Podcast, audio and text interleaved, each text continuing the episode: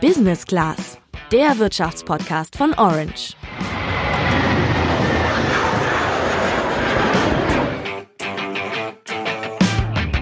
Die Stärkeren unterstützen die Schwächeren, das nennt man Solidarität. Aber was ist eigentlich, wenn der Schwächere gar nicht mehr so schwach ist, der Stärkere aber immer noch helfen muss und das nur, weil der Staat es so möchte? Genau das Problem finden wir beim Solidaritätszuschlag. Im Podcast erkläre ich euch heute deshalb, was der Soli eigentlich ist und wieso gerade wieder alle darüber sprechen. Julian ist heute zwar nicht dabei, aber dafür habe ich mit Rainer Holznagel gesprochen, dem Präsidenten vom Bund der Steuerzahler. Und der hat mir erzählt, warum der Soli theoretisch nicht nur in den Osten Deutschlands fließt, sondern auch in den Dienstwagen der Bundeskanzlerin. Ich bin Sandra.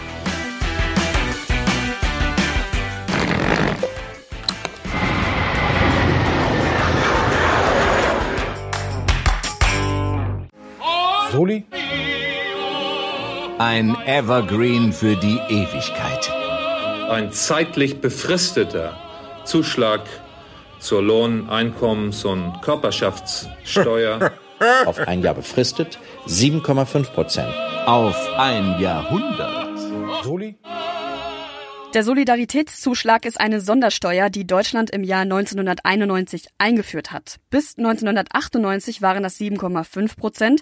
Seitdem sind es 5,5 Prozent der Einkommensteuer bei normalen Personen, genauso wie 5,5 Prozent der Körperschaftssteuer von Unternehmen. Das ist also eine Abgabe an den Staat, die vom Gehalt eines Arbeitnehmers bzw. vom Gewinn eines Unternehmens abgezogen wird. Kleines Rechenbeispiel. Nehmen wir an, du bist nicht verheiratet, hast keine Kinder und bekommst ein Gehalt von 2000 Euro brutto im Monat. Also 24.000 Euro pro Jahr. Dann musst du für das Jahr 2018 insgesamt 2300 Euro Einkommensteuer zahlen. Davon 5,5 Prozent sind 126,50 Euro, die als Soli dazukommen. Ja, und für das Geld würde ich sagen, kann man sich schon mal was Schönes kaufen oder das Geld direkt für die Altersvorsorge ansparen. Wer mehr verdient, der zahlt natürlich einen höheren Beitrag und eine wichtige Ausnahme gibt's dazu auch noch. Den Soli muss nämlich nicht zahlen, wer weniger als 972 Euro Einkommensteuer jährlich abgeben muss. Aber genug Zahlen bis hierhin, kommen wir mal zum eigentlichen Zweck dieser Steuer. Die von euch, die sich vielleicht schon mal ein bisschen mit dem Soli beschäftigt haben, die werden jetzt sagen, na klar, das Geld fließt in den Osten. Und ja, nach der Wiedervereinigung, da musste die Politik erstmal zusehen, dass die Menschen in Ostdeutschland genauso gut leben können wie die Menschen in Westdeutschland. Und dafür musste der Staat natürlich ziemlich viel Geld ausgeben, denn es mussten unter anderem Schulen und Universitäten gebaut werden, es mussten Straßen erneuert werden, es mussten Wohnungen gebaut werden und so weiter. Für die Politiker stand damals aber fest, dass das mit Einsparungen und zusätzlichen Krediten nicht getan ist. Theo Weigel von der CSU war 1991 Finanzminister und schlug vor, eine zusätzliche Steuerabgabe einzuführen. Man kann es aber nicht zu 100 Prozent nachverfolgen, dass das Geld nur in den Osten geflossen ist. Das hat mir Rainer Holznagel vom Bund der Steuerzahler gesagt. Der Soli ist eine Bundessteuer und eine Steuer hat eigentlich keine direkte Zweckbindung. Deswegen fließen die Einnahmen aus den Soli in den Bundeshaushalt. Und aus den Einnahmen wird der Dienstwagen der Bundeskanzlerin genauso bezahlt wie Forschung und Bildung. Also man kann nicht genau sagen. Fakt ist aber auf der anderen Seite, dass früher immer gesagt wurde, dass der Solidaritätszuschlag erhoben wird, damit die besonderen Aufgaben mit der Wiedervereinigung geleistet werden können. Also man wollte mit den Mitteln den Aufbau Ost finanzieren. Deswegen hat die Politik immer so eine gewisse Zweckbindung suggeriert. Und der Aufbau Ost ist weitgehend abgeschlossen. Und deswegen möchten die Menschen auch, dass die Versprechen eingehalten werden und jetzt der Soli auch damit ausläuft. Der Bund der Steuerzahler ist übrigens eine Interessenvertretung der Steuerzahler. Das heißt, die haben ein genaues Auge darauf, wofür der Staat Steuern einzieht und wofür er das Geld dann wieder ausgibt. Und wenn das mal zum Nachteil der Bürgerinnen und Bürger passiert oder an irgendeiner Stelle aus deren Sicht einfach überflüssig ist, dann setzt sich der Bund der Steuerzahler dafür ein, dass die Steuern gesenkt oder ganz abgeschafft werden, so wie jetzt beim Soli. Viele vertauschen den Solidaritätszuschlag heute aber mit dem Solidarpakt. Das klingt ähnlich, ist aber nicht dasselbe. Denn der Solidarpakt wurde tatsächlich ausschließlich für die Kosten der Wiedervereinigung eingeführt. Der erste Solidarpakt lief von 1995 bis 2004. Der zweite Solidarpakt läuft seit 2005 und sieht insgesamt 156 Milliarden Euro für die neuen Bundesländer vor.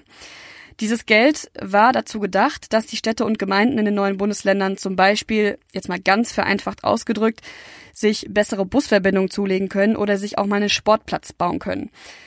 Dieser Solidarpakt läuft in diesem Jahr allerdings aus. Rein formell ist der Aufbau Ost damit also abgeschlossen, wenn man mal die Unterschiede außer Acht lässt, die es zwischen den alten und den neuen Bundesländern ja immer noch gibt. Den Solidaritätszuschlag, den gibt es aber weiterhin, unabhängig vom Solidarpakt. Nun müssen wir ja auch mal bedenken, dass der Soli ja 1991 schon eingeführt wurde. Das ist jetzt 28 Jahre her. In diesen 28 Jahren sind die Einnahmen, die der Staat durch den Soli hat, kontinuierlich angestiegen. Im Jahr 2000 lagen die Einnahmen bei 11,8 Milliarden Euro. Im Jahr 2018 waren es satte 18 Milliarden Euro. Die Regierung möchte natürlich nicht auf das Geld verzichten. Ist ja logisch, würde ich ja auch nicht wollen, wenn ich über eine lange Zeit immer mehr Geld verdienen würde. Aber gehen wir mal von der aktuell sehr unrealistischen Annahme aus, dass der Soli zum Jahr 2023 abgeschafft werden würde, dann hätte der Staat nach einer Schätzung des Bundesfinanzministeriums in dem Jahr knapp 22,7 Milliarden Euro weniger zur Verfügung. Das sind 26 Elbphilharmonien oder drei Flughäfen in Berlin, Stand heute wohlgemerkt. Natürlich hat der Staat dadurch insofern Nachteile, als dass Einnahmen fehlen. Ob das ein wirklicher Nachteil ist, das weiß ich gar nicht. Denn ähm, ab und zu ist es auch so gewesen, dass ein wenig weniger Einnahmen auch dazu beigetragen haben, dass der Staat effizienter wird, dass die Politik darüber nachdenkt, welche Aufgaben wirklich wichtig sind und wo sie Prioritäten setzt und welche Aufgaben nicht so wichtig sind. Im Übrigen glaube ich, dass eben dadurch auch gerade Jugendliche entlastet werden. Denn Jugendliche sind in der Regel Single und Singles sind sehr, sehr stark in Deutschland belastet. Und deswegen wäre an dieser Stelle eine Steuerentlastung durch den Wegfall des Solis ein wirklicher Gewinn. Dass der Soli abgeschafft werden soll, das ist ja so ein Dauerthema, das haben wir jetzt schon rausgefunden. Gerade im Wahlkampf ist das Thema sehr beliebt und damit kann man ja eigentlich auch nur punkten, denn der Soli geht eben ans Geld. Das zu fordern ist nicht schwer und auch den Soli abzuschaffen ist eigentlich gar nicht so schwer, im Gegensatz zu vielen anderen Dingen in der Politik. Denn der Soli ist eine Bundessteuer, die vom Bund erhoben wird und somit braucht es auch nur den Bund, also die Abgeordneten im Bundestag, um den Soli abzuschaffen. Trotzdem passiert das nicht, aus Angst vor dem Loch in der Staatskasse.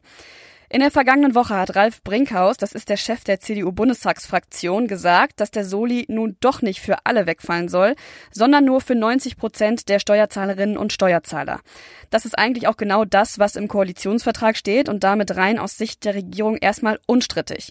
Für Ärger hat das aber gesorgt, weil die CDU auf ihrem Parteitag im Dezember eigentlich beschlossen hatte, den Soli komplett abzuschaffen. So wie es gerade aussieht, wird das aber vorerst nicht passieren. Und auch Andrea Nahles, die gerade als SPD-Chefin zurückgetreten ist, hatte schon Anfang Mai gesagt, dass die vollständige Abschaffung des Soli nicht mehr bis 2021 kommen wird.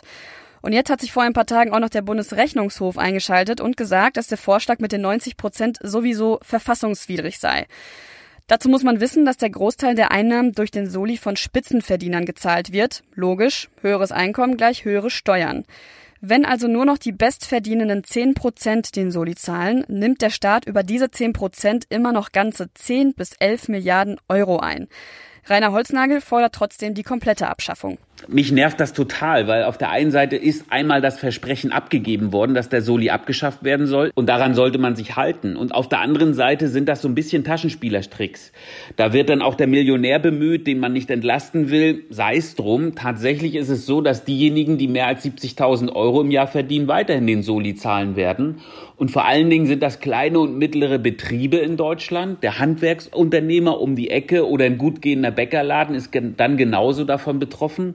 Also hier sollte man keine Spielchen und keine Tricks auf, an die Tagesordnung legen, sondern einfach mal klare Politik machen und das heißt, der Soli muss komplett für alle abgeschafft werden. Fest steht aber für den Moment erstmal, dass man nicht damit rechnen kann, dass der Soli so schnell abgeschafft wird. Zumindest nicht in der Regierungszeit bis 2021. Und um nochmal auf Theo Weigel zurückzukommen, selbst der hatte damals nicht geplant, dass der Soli so lange bestehen bleibt, obwohl er ja direkt an der Einführung beteiligt war. Wir können uns also sicher sein, dass wir diese Diskussion jetzt gerade nicht zum letzten Mal führen. Durch den Podcast könnt ihr dann aber beim nächsten Mal zumindest mitdiskutieren oder einfach mit Wissen angeben. Das geht auch. Ich habe jetzt erstmal fertig und bin raus. Ciao, ciao.